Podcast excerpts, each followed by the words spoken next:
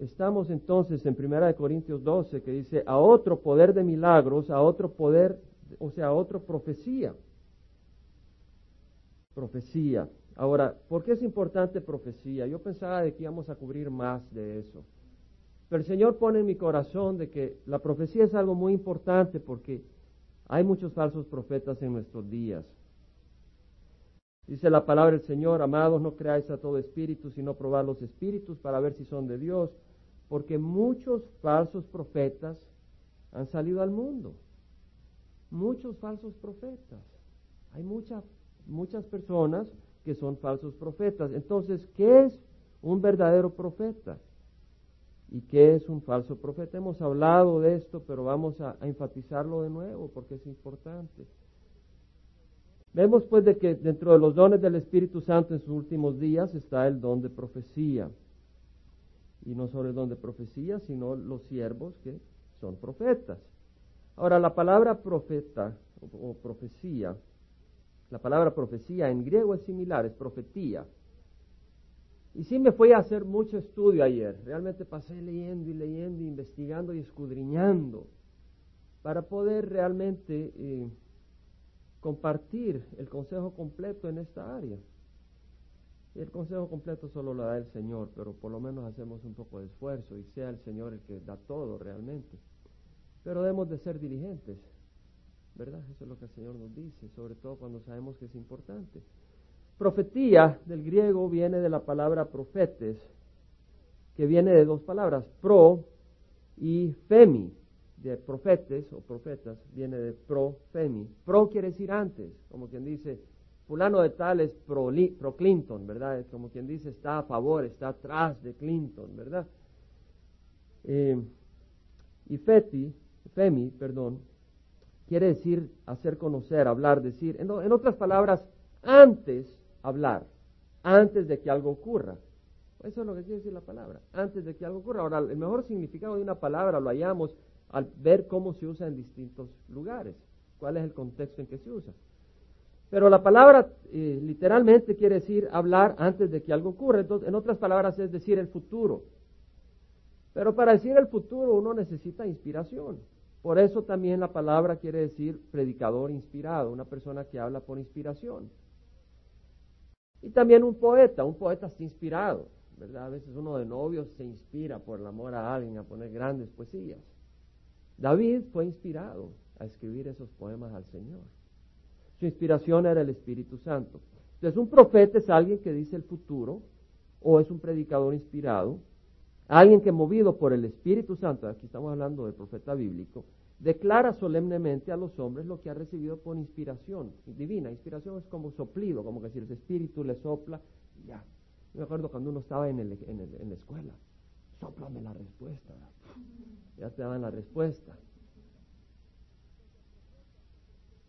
Entonces el profeta es aquel siervo de Dios que predice eventos futuros o conoce secretos humanos o divinos, a veces con poder de hacer milagros. Son siervos inspirados por el Espíritu Santo que por autoridad y el llamado de Dios promueven los intereses de Dios implorando a los hombres para su salvación. En el Antiguo Testamento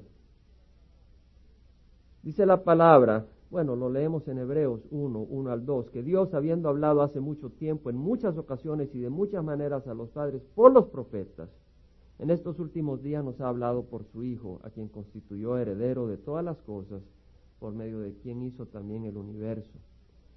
En Hebreo nos está diciendo el autor que Dios habló hace mucho tiempo, en muchas ocasiones y en muchas maneras, a los padres, a nuestros antecedentes, antecesores, por los profetas, usó los profetas el Señor, para hablarnos.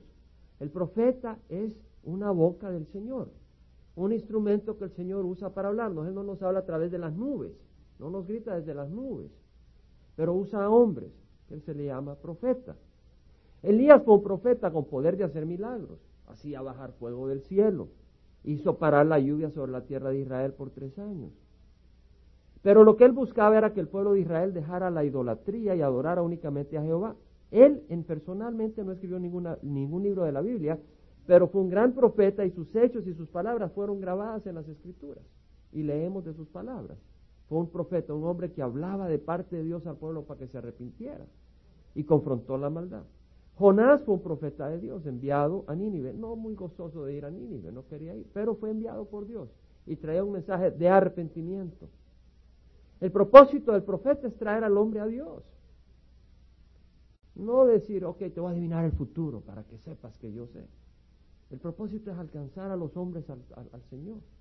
Isaías, David, Miqueas fueron profetas que escribieron mensajes y poemas inspirados. Sus escritos los hallamos en la Biblia. Declararon eventos futuros respecto al Mesías. Isaías mencionó que Jesús nacería de una virgen, entre muchas otras profecías que dijo. David, lo mismo que Isaías, hablaron de la muerte del Señor Jesucristo, y así se cumplió. Miqueas dijo que nacería en Belén. Eran hombres que sabían esto porque Dios era el que les estaba diciendo las cosas. Por eso no se equivocaban. Moisés fue el gran profeta. Moisés es el ejemplo, el tipo, el estándar del profeta. Él declaró la palabra de Dios. Él fue al monte Sinaí, el Señor le habló. Y antes del monte Sinaí, el Señor le habló. Le dio los mandamientos en el monte Sinaí, la palabra de Dios para el pueblo de Israel. Moisés fue el profeta de Dios al pueblo de Israel. Le dijo la palabra de Dios. Pero antes de Moisés darle la palabra de Dios al pueblo de Dios, tuvo que tener un encuentro con Dios. Y en ese encuentro con Dios oyó la voz del Señor. Y caminó con el Señor y porque caminaba con el Señor y oía la voz del Señor podía declarar la palabra del Señor. Moisés siendo profeta habló hasta del pasado, no solo del futuro. A través de Moisés sabemos cómo fuimos creados. A través de Moisés sabemos que no nacimos de una explosión. Moisés no sabía, Moisés no había nacido cuando se originó el mundo. Pero sabemos que por la palabra de Dios fueron creados los cielos y la tierra en seis días. Son secretos, son misterios del pasado que no sabríamos si Dios no nos los revela. Moisés no estaba ahí. A través de Moisés sabemos del diluvio universal, sabemos de la torre de Babel, sabemos todas estas cosas, sabemos del pecado, sabemos de que el hombre no estaba destinado a morir, pero por el pecado el hombre ha muerto. Pero ahora podemos tener vida a través de Cristo Jesús. Vemos pues de que fue un profeta capaz de abrir el pasado porque Dios se lo reveló y también habló del futuro. Él dijo que Dios iba a, iba a levantar entre el pueblo de Israel un profeta como él y a él deberían de oír. Profeta como él en el sentido que iba a ser judío y un hombre como él. Pero era Dios que venía de la eternidad y se encarnaba para traernos vida eterna. La clave de los profetas es que declararon la palabra de Dios ya sea que declararon eventos futuros o secretos escondidos, sus declaraciones eran por inspiración del Espíritu Santo. Hermanos, es importante que estudiemos esto porque hay mucho error, hay mucho engaño y si ustedes hacen su trabajo y su tarea, cuando vienen ustedes van a estar fuertes y no se van a doblegar al engaño. Pero si ustedes no hacen su trabajo ni su tarea, van a venir los engaños y van a tropezar. Y tenemos que tener una respuesta sólida y conocer las escrituras para la defensa del Evangelio, para la protección de nuestras almas y de nuestros seres queridos. Por eso estudiamos la palabra del Señor. Dijo Pedro, ante todo sabed que ninguna profecía de las escrituras es asunto de interpretación personal. Fíjense qué importante. Yo antes creía que la escritura estaba ahí y tú podías interpretarla hoy así, hoy la podías interpretar así, dependiendo del espíritu. Y dice el Señor que no es así. Mismo Pedro lo dice, la misma escritura nos enseña cómo estudiar las escrituras. Dice que ninguna profecía es asunto de interpretación personal. Ninguna profecía fue dada por un acto de voluntad humana, sino que hombres inspirados por el Espíritu Santo hablaron de parte de Dios.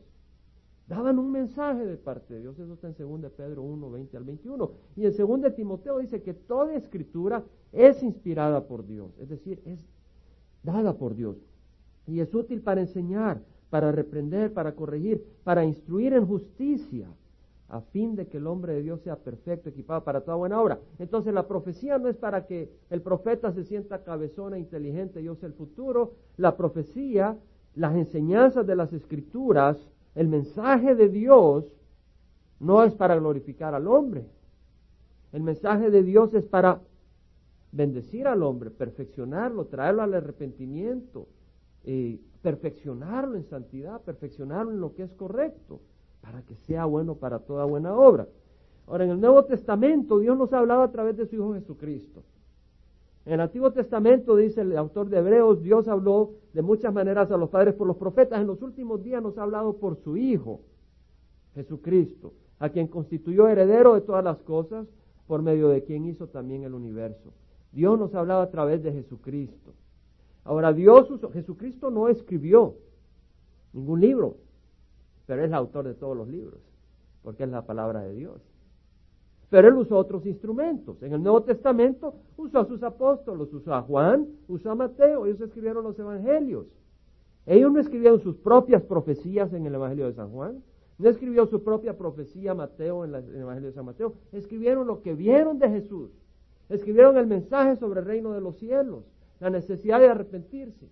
Escribió la revelación que Jesucristo nos dio sobre el reino de los cielos, donde dice, bienaventurado los pobres en espíritu, porque de ellos es el reino de los cielos.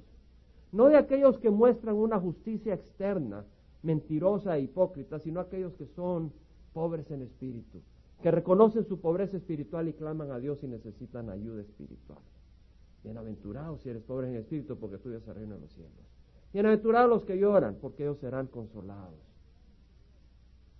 Bienaventurados los humildes, porque ellos heredarán la tierra. Bienaventurados los que tienen hambre y sed de justicia, porque ellos serán saciados. Entonces nos empieza a decir el Señor la revelación, el mensaje de Dios.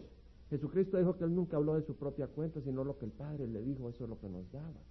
Jesucristo fue un profeta, pero fue más que un profeta. Algunos creen que solo es un profeta. Es el Dios de la eternidad que se encarnó.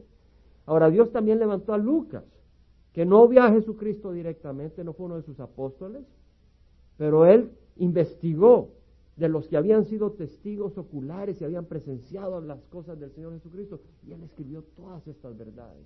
Y el Espíritu Santo se encargó de asegurarse que esto estuviera perfecto.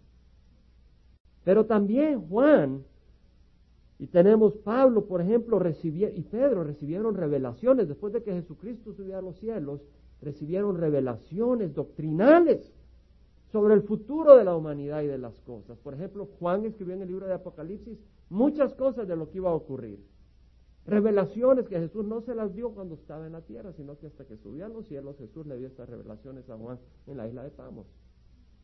A Pablo le dio revelaciones sobre el arrebatamiento de la iglesia. Pero todos ellos declararon la, palabra de Dios para nuestro beneficio. El profeta y las profecías de Dios en el Antiguo Testamento vemos de que el hombre viene después de un encuentro con Dios y habla de frente a los hombres, pero primero como alguien que ha estado frente a Dios. Si vemos a Isaías, Isaías está en la presencia de Dios y se queda mudo ante la presencia del Señor, se da cuenta de su pecado y su inmundicia. Y el Señor lo limpia. En Isaías 6 leemos de que en el año de la muerte del rey Usías vi yo al Señor sentado sobre un trono alto y sublime y la orla de su manto llenaba el templo. Ahí estaba Isaías y por encima de él había serafines. Veo una gran visión del Señor y que los serafines decían, Santo, Santo es el Señor Dios de los ejércitos. Y él dice, caramba, ay de mí, estoy perdido, soy hombre de labios inmundos. El profeta se da cuenta que él no es justo, que él no es digno. El profeta primero, antes de servir al Señor, hay arrepentimiento en su propio corazón. Pero dice de que entonces uno de los serafines con un carbón encendido le tocó su boca y le dijo, he aquí esto ha tocado tus labios y es quitada tu iniquidad y perdonado tu, tu pecado. El profeta puede hablar porque Dios es el que le limpia su boca. No él mismo, sino Dios es el que lo, lo hace aceptable. No su propio esfuerzo, no su linaje, no su clase social, no su raza, sino Dios. Y luego dice de que oyó la voz del Señor que decía, ¿a quién enviaré? ¿Y quién irá por nosotros? Y respondí, heme aquí, envíame a mí. Y él dijo, ve y di a este pueblo. Y le da un mensaje. El profeta es enviado por el Señor. Dios dice, ¿a quién enviaré? El profeta dice, estoy disponible, dice, ve. Y este es el mensaje que vas a dar. El profeta da un mensaje de Dios, eso es lo importante. Pero el, propósito del mensaje es traer arrepentimiento y conversión al Señor. En Primera de Reyes 17.1, Elías, ese gran profeta, que era uno de los moradores de Galaad, dijo a Acab, un rey perverso, vive el Señor, vive Jehová Dios de Israel, delante de quien estoy, que ciertamente no habrá rocío ni lluvia en estos años, sino por la palabra de mi boca. Él estaba enfrente del Señor. Vive Jehová Dios de Israel, delante de quien estoy. Elías estaba en la presencia del Señor. Si quieres dar el mensaje del Señor, busca estar en la presencia del Señor. No trates de separar las dos cosas, porque entonces vas a ser una, un amplificador, un portavoz del mundo, no del Señor. Las profecías de Dios no son meros pronósticos para satisfacer nuestra curiosidad carnal. Ellas nos ayudan y motivan al arrepentimiento. Las profecías del juicio futuro nos motivan al arrepentimiento y nos mueven a buscar la misericordia de Dios. Las profecías de la Nueva Jerusalén y las promesas divinas para quienes siguen a Dios nos mueven a caminar en sus mandamientos, amor y verdad, cuando sabemos las bendiciones que Dios tiene para los que le aman. Hermanos, pero hay falsos profetas. Hay falsos profetas. Y tenemos que saber eso. En el Antiguo Testamento surgieron falsos profetas. Hombres que hablaban en nombre de dioses falsos o que decían hablar en el nombre de Jehová, pero no era cierto. En Deuteronomio 18:22 dice la palabra, cuando un profeta habla en el nombre de Jehová, si la cosa no acontece ni se cumple, esta es la palabra que Jehová no ha hablado. Con presunción ha hablado el profeta, no tendrás temor de él. Vemos la historia en los testigos de Jehová que dijeron profecía tras profecía que en 1915 iba a venir Jesucristo, que el fin del mundo iba a ser tal fecha, y no se cumplieron. Pero hay muchos que tienen temor de esa organización porque pues eh, hay tanta religiosidad ahí y tienen miedo. Y el Señor dice, no tengas miedo, han hablado con presunción, no tengas temor de Él, sígueme a mí, busca la verdad, no tengas miedo de salirte de sus corrales en tu búsqueda de la verdad porque si fueran verdaderos profetas, lo que ellos han proclamado se viera cumplido. Ahora, el castigo para los falsos profetas es la muerte. En Deuteronomio 18:20 dice, el profeta que hable con presunción en mi nombre una palabra, una palabra que yo no le he mandado hablar o que hable en el nombre de otros dioses, ese profeta morirá. Wow. En Jeremías 28 leemos sobre el profeta Ananías. Pero era un falso profeta. Ananías era un falso profeta. El Señor le había dicho a, Jeremías, le había dicho, mira, hazte coyundas y yugos y póntelo al cuello. Y cuando venga gente, que vengan enviados del rey de Edom, del rey de Moab, el rey de los hijos de Amón, el rey de Tiro, el rey de Sidón, por medio de los mensajeros que vienen a Jerusalén, dale su mensaje. O sea que venía gente de muchos pueblos vecinos a Jerusalén y dice, póntete un yugo y diles, si ustedes no se someten al yugo del rey Nabucodonosor de Babilonia, serán destruidos por la espada, la pestilencia y el hambre. Ese era el mandato, que se sometieran a un rey idólatra, a un rey malvado, a un rey pagano, pero ese era el mandato de Dios. Ese era el, el mensaje de Dios. Pero vino Ananías, dijo, no, en versículo primero, capítulo 28, en el principio del reinado de Sedequías, rey de Judá, en el año cuarto, el mes quinto, el profeta Ananías, hijo de Azur, que era de Gabaón, me habló en la casa de Jehová. Habló a, Jeremías en el templo, en presencia de los sacerdotes y de todo el pueblo, diciendo, así dice Jehová de los ejércitos. Aquí habla Dios, dice. Este es el mensaje que les tengo. El Dios de Israel, he quebrado el yugo del rey de Babilonia. ¡Wow! ¡Qué bueno! ¡Qué buena noticia! Dentro de dos años haré volver a este lugar todos los utensilios de la casa de Jehová que Nabucodonosor, rey de Babilonia, tomó este lugar y llevó a Babilonia. Y empezó a, prometerles liberación, cuando Dios había dicho, no, sométanse al yugo de Babilonia. No parecía espiritual el, el, mensaje de Jeremías, someterse a un rey pagano, pero venía de Dios. Jeremías les hablaba de arrepentimiento. Ananías no les hablaba de arrepentimiento, les hablaba de paz sin arrepentimiento. Ese era el problema. Este era un falso profeta que les hablaba de paz sin arrepentimiento primero. No puede haber, no puede haber paz si primero no hay arrepentimiento. Así de que el profeta Jeremías, cuando oyó lo que dijo este profeta falso Ananías, dijo, amén, así lo haga el Señor. Ojalá que el Señor quiebre el yugo de Babilonia. Pero le dijo, los profetas que fueron antes de mí, antes de ti, desde la antigüedad, profetizaron guerra, calamidad y, paz, y pestilencia contra muchas tierras y contra reinos. Si un profeta profetiza paz cuando la palabra del profeta se cumpla, entonces este profeta será conocido como que Jehová en verdad lo ha enviado. En otras palabras, Jeremías le dice, ¿sabes? Si realmente es cierto lo que tú dices cuando se cumpla, vamos a ver si es cierto o no. Y viene este hombre Ananías y se enoja y agarra el yugo del cuello del profeta Jeremías y lo rompió. Estaba rompiendo lo que Dios le había mandado a, Jeremías hacer para cuidar a su pueblo, para traerlos al arrepentimiento, para preservarlos y no destruirlos. Bueno, el Señor, entonces Jeremías se fue, pero el Señor le habló y le dice, ve y habla a Ananías diciendo así, dice Jehová ha roto yugos de madera, pero en su lugar habrá yugos de hierro. Así dice Jehová de los ejércitos, el Dios de Israel, yugo de hierro he puesto sobre el cuello de todas estas naciones para que sirvan a Nabucodonosor, de rey de Babilonia, y le servirán, y le he dado también las bestias del campo. Escucha ahora, Ananías, Jehová no te ha enviado, y tú has hecho que este pueblo confíe en una mentira. Por tanto, así dice Jehová, te voy a quitar de sobre la faz de la tierra. Este año morirás porque has aconsejado la rebelión contra Jehová. Y el profeta Ananías murió dos meses después. Dios le dio la muerte fue un falso profeta. Profetizó paz cuando no había paz. Profetizó contra la palabra. Han habido falsos profetas. En Ezequiel leemos los profetas que decían el Señor declara.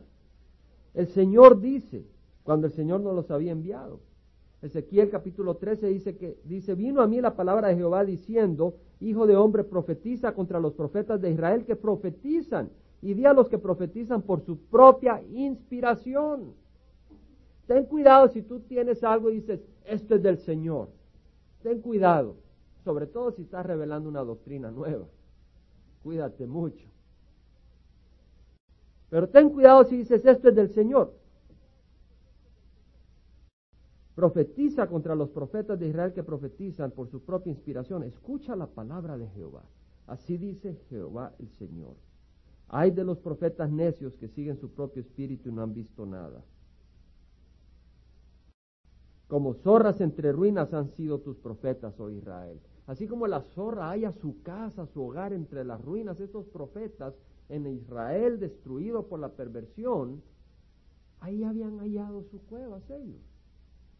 Ahí habían hallado su posición. Ahí estaban bien fortalecidos.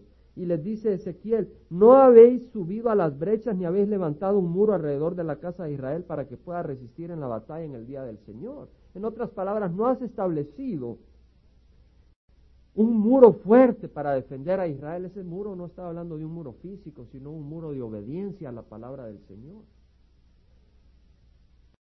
No habéis subido a las, a las brechas, ni habéis levantado un muro. Han visto falsedad y adivinación mentirosa los que dicen el Señor declara cuando el Señor no los ha enviado. No obstante, esperan el cumplimiento de su palabra.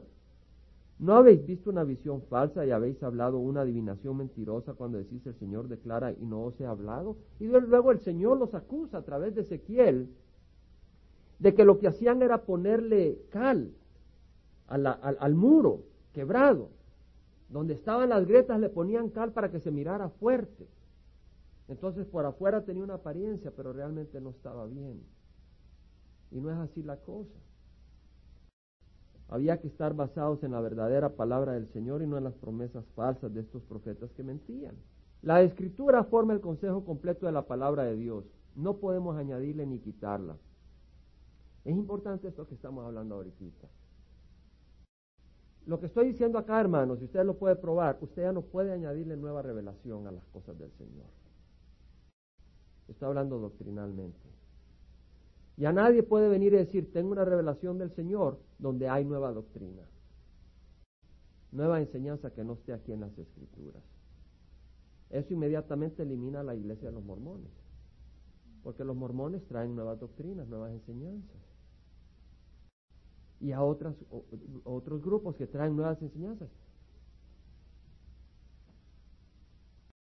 Le voy a ser honesto. Esto elimina a la iglesia católica. Vamos a leer. Vamos a leer. Apocalipsis. Apocalipsis 22. 18 dice, dice Juan, yo testifico a todos los que oyen las palabras de la profecía de este libro. Si alguno añade a ellas, Dios traerá sobre él las plagas que están escritas en este libro, la última página de su libro, de su Biblia. Yo testifico a todos los que oyen las palabras de la profecía de este libro, hermanos, y elimina a muchos grupos evangélicos y, y protestantes que están añadiendo nuevas doctrinas. Aquí la palabra del Señor corta parejo. Corta parejo. Hay muchos grupos que empezaron bien, pero que ahora se están desviando con doctrinas falsas, que añaden nueva revelación y no son del Señor. Yo testifico a todos los que oyen las palabras de la profecía de este libro, si alguno añade a ellas, Dios traerá sobre ellas las plagas que están escritas en este libro. ¡Wow! ¿Ya vio las plagas de Apocalipsis? Y si alguno quita de las palabras de este libro, de esta profecía, Dios quitará su parte del árbol de la vida y de la ciudad santa escritos en este libro. Ahora veamos que en Apocalipsis, si usted lee en el capítulo 1, hermanos, dice la revelación de Jesucristo que Dios le dio. La revelación que viene de Jesucristo. Dios le dio esta revelación a Jesucristo y Jesucristo se la muestra a sus siervos. Por eso dice la revelación de Jesucristo que Dios le dio para mostrar a sus siervos las cosas que deben de suceder pronto y la dio a conocer enviándola por medio de su ángel a su siervo Juan, el cual da testimonio de la palabra de Dios y del testimonio de Jesucristo y de todo lo que vio. Juan escribe acá la revelación sobre la historia de la iglesia, sobre el futuro de la iglesia.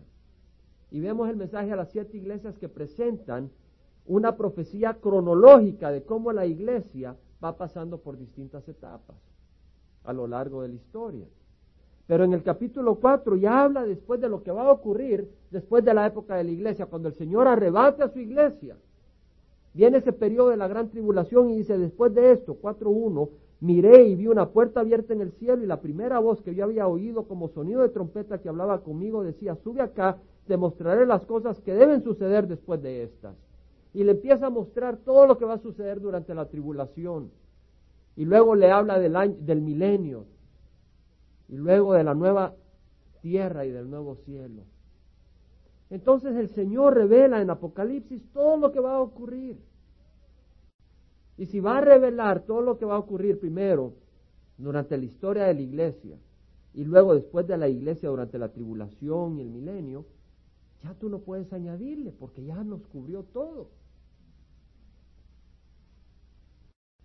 Ya no puedes añadirle. Por lo tanto, tenemos todo el consejo de las Imagínense, hermanos, que cuando el Señor fundó la iglesia, haya esperado dos mil años sin darle la revelación que la iglesia necesita para hacer su obra. No puede ser. El Señor inmediatamente plasmó su revelación en los primeros años de la iglesia a través de sus apóstoles y a través de Juan en el libro de Apocalipsis, de manera de que la iglesia primitiva tenía el consejo completo de las escrituras. No estaban faltando nada. Pero muchos hablan en el nombre de Dios lo que no ha sido declarado. Pedro dijo, se levantarán falsos profetas entre el pueblo, así como habrá también falsos maestros entre vosotros. Hermanos, sé que el mensaje es un poco intenso, pero es la palabra del Señor. Dice, se levantaron falsos profetas entre el pueblo, así como habrá también falsos maestros entre vosotros, entre ustedes, le está hablando a la iglesia, los cuales encubiertamente introducirán, introducirán herejías destructoras, en otras palabras, doctrinas que son falsas, negando incluso al Señor que los compró, trayendo sobre sí una destrucción repentina. Juan dijo, amados, no creáis a todo espíritu, muchos falsos profetas han salido. Deuteronomio 13, rápidamente. 13 dice, si se levanta en medio de ti un profeta o soñador de sueños y te anuncia una señal o un prodigio, prodigio y la señal o el prodigio se cumple, acerca del cual te había hablado diciendo, vamos en pos de otros dioses a los cuales no has conocido y sirvámosle, no darás oído a las palabras de este profeta o de ese soñador de sueños, porque el Señor tu Dios te está probando para ver si amas al Señor tu Dios con todo tu corazón y con toda tu alma. En pos de Jehová vuestro Dios andaréis y a él temeréis Guardaréis sus mandamientos, escucharéis su voz, le serviréis y a él los uniréis. Está diciendo el Señor que si hay alguien que te dice, mira, vi esta seña, mira, vi este milagro, y se cumple, alguien te dice, mira, va a haber una aparición en tal lugar, y se cumple, pero no te está guiando a pegarte a la palabra del Señor, el Señor está probándote si tú estás tras milagros o si estás tras su palabra. Si tú estás tras lo externo si estás tras su palabra y sus mandamientos. Eso es lo que está diciendo. Dice, no les hagas caso. Hermanos, hay enseñanzas falsas introducidas por los hombres que la Biblia no enseña y contradice. Hermanos, no tomen esto personal, pero tengo que exponerlo. Yo le ruego al Señor que ninguno de nosotros tome esto personal. Pero usted sabe que la oración por los muertos, orar por los muertos, se introdujo hasta el año 300 de nuestra era. Pasaron 300 años antes de que se orara por los muertos, en lo que es la iglesia del Señor. Pero en el año 300 dijeron, bueno, es bueno orar por los muertos para que se salven. Fíjense que en Hebreos dice la palabra del Señor, está decretado que los hombres mueran una sola vez y después de esto, el juicio. La palabra del Señor dice que después de morir, lo único que puedes esperar es el juicio. Entonces ya no es aquello de que mi hermanito, o mi prima, o mi tío, o mi abuelo era San Fulano y me va a sacar del fuego. Está diciendo que después de la muerte viene el juicio. Vemos de que esta enseñanza no está de acuerdo con las escrituras. Es una falsa declaración de lo que es de Dios. El Señor dijo, a través de Juan, que todos los que le recibieron a Jesucristo les dio el derecho de ser llamados hijos de Dios, a los que creen en su nombre. ¿Cómo pueden los muertos creer en Jesús? Ya murieron. Y de creer de que existe, todos creen, porque todos ya se dieron cuenta al morir, aunque ellos se hayan creído ateos, que Dios existe. Y si usted se acuerda la historia del pobre y de Lázaro, de Lázaro y el rico, cuando murieron, habían solo dos lugares, donde estaba Lázaro y donde estaba el rico y ninguno podía pasar de un lado al otro. No había un tercer lugar, no había un purgatorio. No está en la Biblia. La doctrina del purgatorio la introdujo Gregorio I en el año de 593, 600 años después. Pedro nunca supo del purgatorio. Juan nunca supo del purgatorio. ¿Por qué esta doctrina no es buena? ¿Por qué esta doctrina no es buena? capítulo 10, versículo 10 dice, por esta voluntad hemos sido santificados mediante la ofrenda del cuerpo de Jesucristo una vez para siempre. Hemos sido santificados una vez para siempre. Si somos santificados por la ofrenda del cuerpo de Jesucristo, ya estamos aceptables al Señor. En el versículo 14 dice, por una ofrenda Él ha hecho perfecto para siempre a los que son santificados. En el versículo 19 dice, tenemos confianza para entrar al lugar santísimo por la sangre de Jesús. Tenemos confianza, no miedo, por un camino nuevo y vivo que Él inauguró por nosotros por medio del velo, su carne. Puesto que tenemos un gran sacerdote sobre la casa de Dios, acerquémonos con corazón sincero, en plena certidumbre de fe. Mantengamos firme la profesión de nuestra esperanza sin vacilar, porque fiel es el que prometió. Pablo dijo, para mí el vivir es Cristo y el morir es ganancia. ¿Cómo podría ser ganancia si vas al fuego? A penar. Pablo dijo, nada nos puede separar del amor de Dios en Cristo Jesús, ni la muerte ni la vida. En el año de 1545, en el concilio de Trento, en el año de 1545, se declaró que la tradición, las enseñanzas tradicionales de la iglesia formal, tenía igual peso que las escrituras. ¿Usted sabía eso?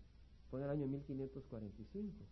Qué interesante que Jesucristo en el Evangelio dice, dejando el mandamiento de Dios, os aferráis a la tradición de los hombres.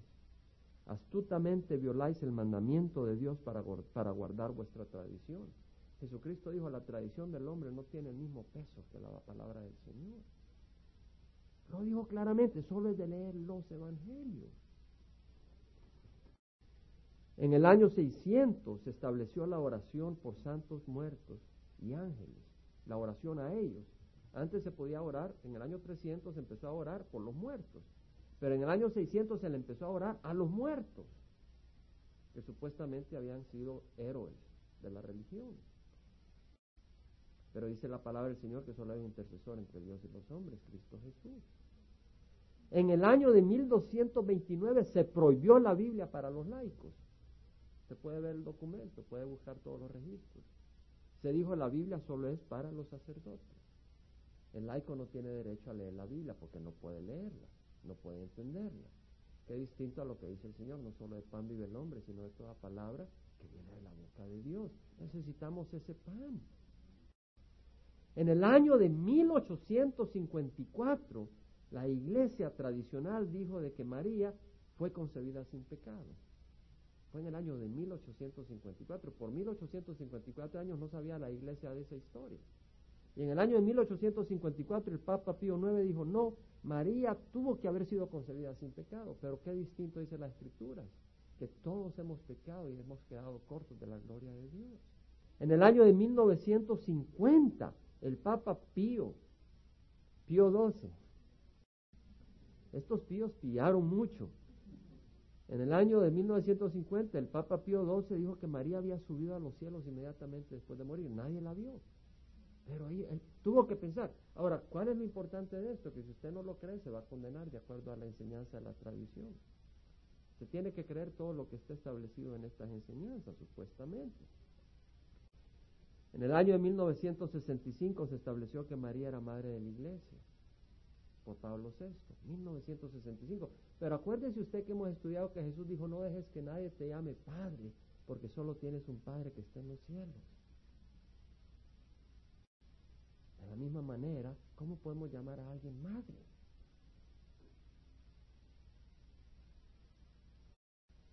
Jesucristo dijo, si vuestro padre y vuestra madre te abandone, yo no te abandonaré. Lo dijo Dios en el Antiguo Testamento. No dijo, te voy a levantar a otra persona, yo no te voy a abandonar. Ahora hay otra doctrina que se está buscando establecer, que el Papa Pablo, Juan Pablo II es, es adepto, y es de que María es corredentora de la humanidad. Que María, a la par de Jesús, son corredentores de la humanidad. Todavía no se ha aprobado, espero que no la aprueben. Pero esa es la dirección en que va. Hermanos, en las iglesias protestantes y evangélicas también se están levantando falsos profetas. No se me olvida cuando fui a Guatemala con mi esposa, mis hijos, estábamos allá en 1986, llevaba mi carrito rojo, un Toyota. Y vamos a esta iglesia del pastor Francisco Gali, pastor muy lleno del Espíritu, muy, muy, muy hermoso hermano en el Señor de, de Suiza. Fue a Guatemala y ahí se quedó de por vida ministrando en las montañas entre los indios, compartiendo el Evangelio. Y pues habíamos ido a su iglesia una vez, había unos ocho, ocho miembros ese día que fuimos. Pero el hombre estaba lleno del Espíritu y de hecho el Señor lo usó para dar una palabra de profecía en mi vida. Y volvimos a ir. Y cuando fuimos esta vez, ese domingo, había venía bastantes personas. Y, y un hermano me miró, sin conocerme, me dice, el Señor dice, tienes que dejar este carro acá, en la iglesia. Y realmente yo busco la voluntad del Señor y dije, Señor, si el Señor tú lo quieres acá, aquí te lo dejo. Pero si Él lo quiere y no tú, Señor, no se lo quiero dejar. Más que era mi único medio de transporte ahí. Y en lo que fui a la iglesia, en el servicio, yo ya no estaba oyendo a Frank Gali, a, Pastor Gali. Mi oración era, Señor, ¿qué es lo que tú quieres? Pero no era casualidad. Yo ese día había estudiado el mensaje del Señor a Ezequiel en el capítulo 13, donde dice, ah, estoy cansado de los que me dicen, el Señor dice, yo no los he enviado. Yo dije, no es casualidad, Señor, que eso es lo que estaba leyendo. Y entonces cuando salí de la iglesia, me dice, el Señor dice, me dice. Y entonces vengo yo con mucha seriedad, le digo, ¿sabes qué le digo? Acabo de estar leyendo hoy en la mañana el Señor está cansado de los que dicen que el Señor dice cuando el Señor no los ha enviado. Yo te digo en serio, ante el Señor, ¿fue el Señor el que te dijo o es tu propia imaginación? Y te lo pregunto ante el Señor. Y lo confronté con mucho respeto, pero con mucha seriedad, porque creo que estaba jugando sin darse cuenta. Y se asustó. Y luego me dice, sabes, aquí te usará mucho el Señor. Esa fue la respuesta que me dijo. Se rajó. Era un falso profeta. Era un falso profeta. Y vienen muchos y cómo no, me habló con fuerza, me dijo, el Señor dice, y tenía una palabra para mí, llévate el carro, mi casa, y hasta mi esposa. Porque muchos hacen eso. El Señor dice que te tienes que casar conmigo. Yo ya he oído esas historias en Centroamérica. De hombres que dicen, el Señor dice que tú te tienes, busca a la muchacha más bonita en la iglesia y dice, el Señor dice, hermano. tienes que casar conmigo, pobrecita. Son falsos profetas, hermanos. Nos reímos, ¿verdad? Pero ¿sabe qué está ocurriendo en Latinoamérica?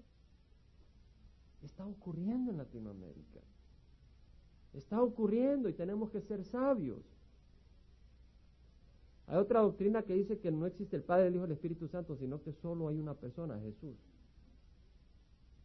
Y que si tú no hablas en lenguas, es porque no eres salvo. Imagínate si tú no logras hablar en lenguas, te llevan a un psiquiátrico porque crees que te vas a ir al infierno. Hay otra doctrina que dice que si tú no hablas en lenguas es porque no has recibido el Espíritu Santo. Y ahí vas domingo tras domingo para que el pastor ponga las manos y los siervos pongan las manos a ver si recibes el Espíritu Santo. La palabra del Señor habla claramente que hay distintos dones. Y no todos reciben estos dones. Estábamos compartiendo la vez pasada como en la televisión estaban diciendo, si tú das a este ministerio, a los que están dando, ahorita se están salvando sus parientes. Y muchos que están dando, ahorita están recibiendo sanidad. En las iglesias evangélicas están diciendo eso. Falsos profetas, hermanos. Falsas doctrinas. No se trata de denominaciones. Se trata del Señor y de seguir al Señor. En el Nuevo Testamento hay profetas. Pero vamos a presentarlo de esta manera. El profeta en el Nuevo Testamento es el hombre que recibe un mensaje de Dios para el pueblo. No da nueva revelación, me explico, pero da un mensaje para guiar al pueblo del Señor, para ayudar al pueblo del Señor, para corregir al pueblo del Señor. También puede tener predicción del futuro. Recuerda este pastor Gali, le amo mucho. Estamos en, Guatemala y él tiene un ministerio en el basurero de Guatemala. Y ahí le lleva aceite y granos y alimento. Ahí en el basurero, donde la gente está comiendo del basurero. Ahí vive mucha gente. En el basurero central. Es un buen siervo del Señor. Y cuando veníamos de regreso para México y para, para Georgia, antes de que me fui a despedir de él, me dice, ay, vamos a orar por ti. Y, llamó a Edgar Palala, otro hermano del Señor, y dice, vamos a orar por ti. Y empezó a orar y profetizó. ¿Sabes? Me dice, el Señor dice, eh, empezó a profetizar no a mí, sino a hablar la palabra del Señor. Dice, el Señor dice que las fronteras están protegidas para ti, que tú vas a pasar como que sin nada. Pues usted sabe, pasar con placas americanas por nuestros países y con la techo lleno de valijas y cosas, la policía se da gusto y las aduanas se dan gusto. Y realmente fue una profecía que se cumplió. En la primera aduana de Guatemala a México ni nos bajaron las valijas. Y la única vez que me paró un policía fue para mostrarme que me había equivocado de dirección. Y él se imaginó que iba para Estados Unidos y en vez de cruzar a la izquierda, crucé a la derecha. Y cuando entramos por la frontera ni nos pidieron papeles. Increíble. Y mucho menos bajar la valija. Una profecía. Y este hermano también dio una palabra de profecía para mi vida espiritual que mi esposa puede, eh, fue testigo. Y no solo ella, sino después fuimos a otra iglesia, la iglesia Verbo, donde pues eh, oraron por mí, así como oraron por otros hermanos, y el hermano que oró por mí profetizó también. Dio una palabra de lo que el Señor quería hacer en mi vida. Y cuando vinimos a California y fuimos a Costa Mesa, por teléfono un hermano, no por teléfono, una persona de una palabra de profecía. Entonces he visto la palabra, la palabra, el Señor avisa. El Señor también usa palabra de dirección en nuestras vidas, palabra de profecía, ¿verdad? O sea, de predicción de lo que va a ocurrir en el futuro. Pero sobre todo es el mensaje que el Señor da a su pueblo de distintas maneras, la palabra profecía. Padre Santo, yo te doy gracias, Padre, por tu palabra. Yo te doy gracias, Señor, porque no nos has dejado perdidos. Y Señor nos ha sacado del engaño y de la oscuridad. Y la prueba de que nos has sacado del engaño y de la oscuridad es que nos has puesto tu espíritu. Y nos has dado tu palabra y nos has dado entendimiento. Y nos has dado un propósito muy distinto al que teníamos en el mundo, aunque estábamos en la religión, Señor. Vivíamos para nosotros. Ahora vivimos para ti, Señor.